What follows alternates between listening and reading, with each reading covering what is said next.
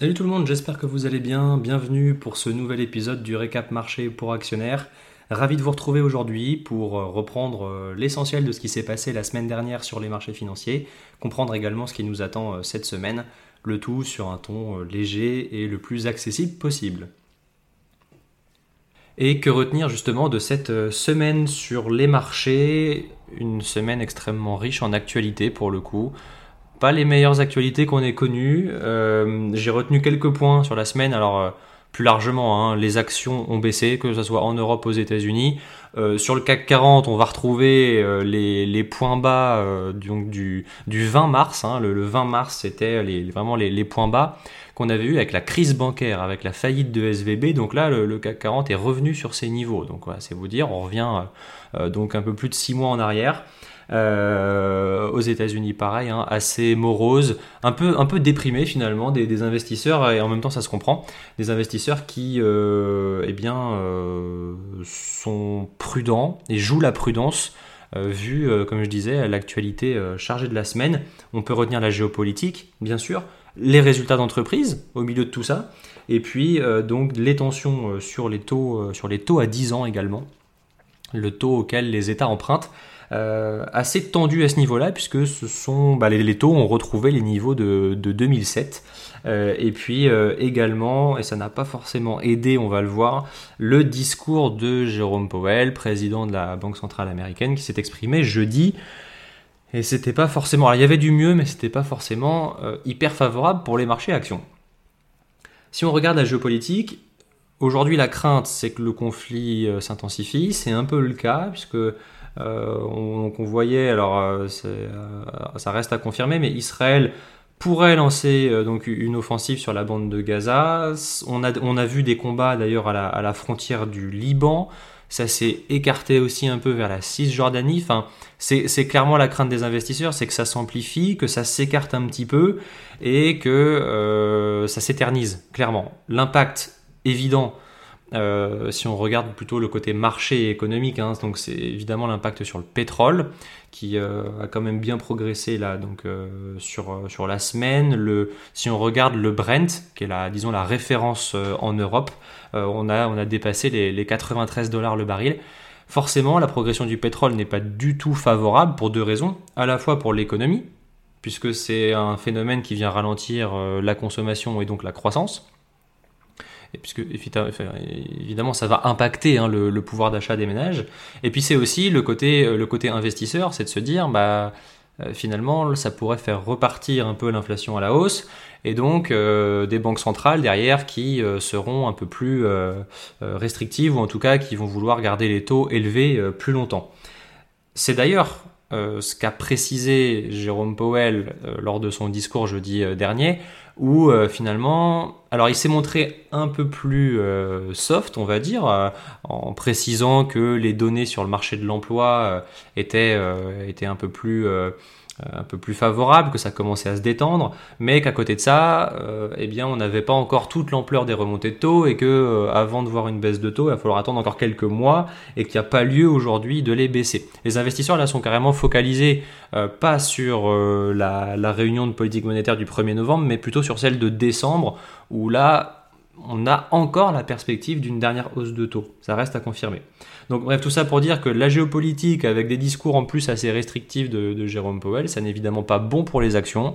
Les investisseurs, eh bien, qu'ont-ils fait? Ils se positionnent davantage vers des actifs un peu plus sûrs, comme les obligations d'État, mais euh, en voulant euh, euh, eh bien, une prime une prime de risque un peu plus forte et donc ça fait progresser les rendements d'État dans un contexte globalement un peu plus risqué, donc avec principalement la géopolitique.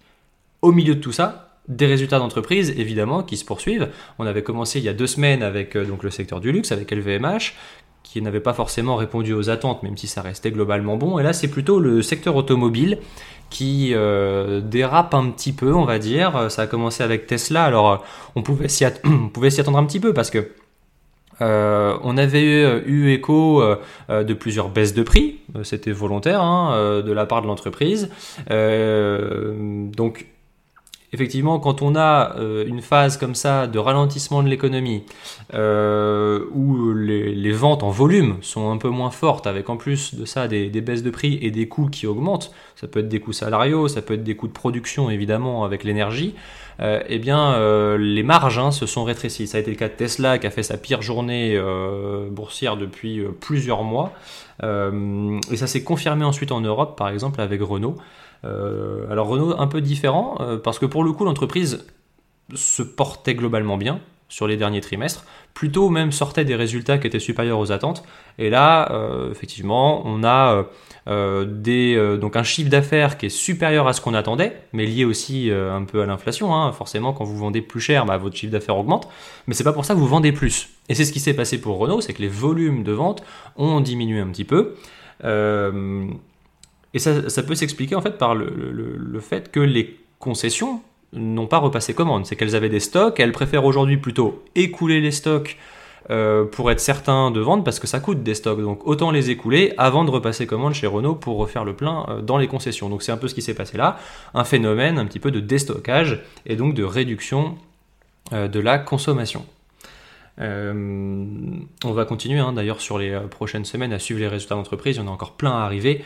D'ailleurs, la semaine d'avant, ça s'était plutôt bien passé avec les banques, mais pas toutes les banques encore, hein, qui profitaient des remontées de taux. Mais voilà, ça reste encore pas mal, de, pas mal d'incertitudes à ce niveau-là. Pour la semaine prochaine, que suivre? Beaucoup de choses encore. Beaucoup de choses. On va avoir à la fois des... Donc les premiers indicateurs sur l'activité économique, pour le mois d'octobre. Donc là, c'est les indicateurs PMI qui permettent de savoir si l'économie est plutôt en contraction ou plutôt en expansion. Donc là, c'est les premiers indicateurs qu'on appelle, appelle flash en fait. Hein. voilà, pour avoir les, les 15 premiers jours d'octobre, voir un peu comment l'économie s'est comportée.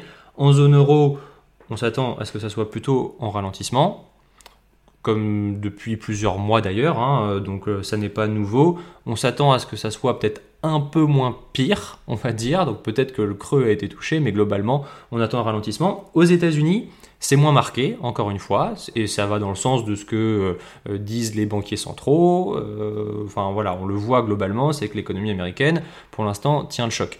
Et ça, pour l'instant, enfin voilà, c'est ce qu'on attend sur, euh, sur ces données PMI qui devraient montrer un ralentissement moins marqué.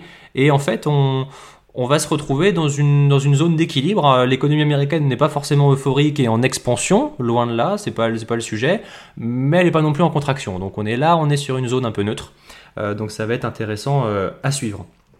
Également, un autre point extrêmement important pour cette semaine, c'est la réunion de politique monétaire de la Banque Centrale Européenne qui va euh, toute logique, hein, maintenir ces taux euh, inchangés.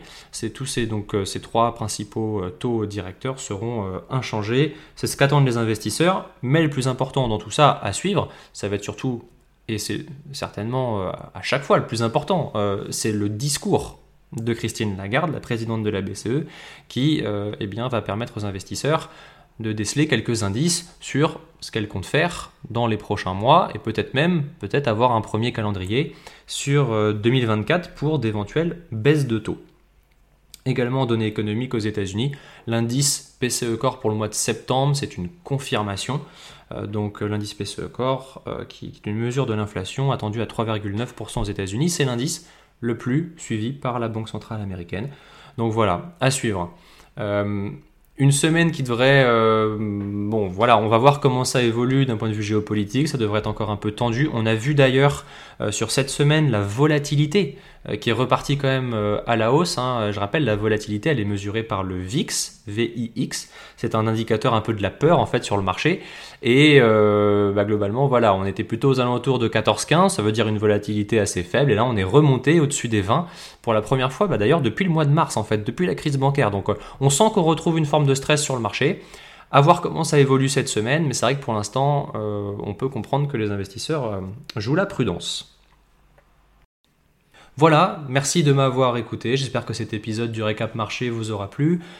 Je suis très preneur de vos retours. N'hésitez pas à me les faire euh, directement sur mon LinkedIn ou au mail team.actionnaire.com. D'ici là, je vous souhaite une excellente semaine et je vous dis à la semaine prochaine.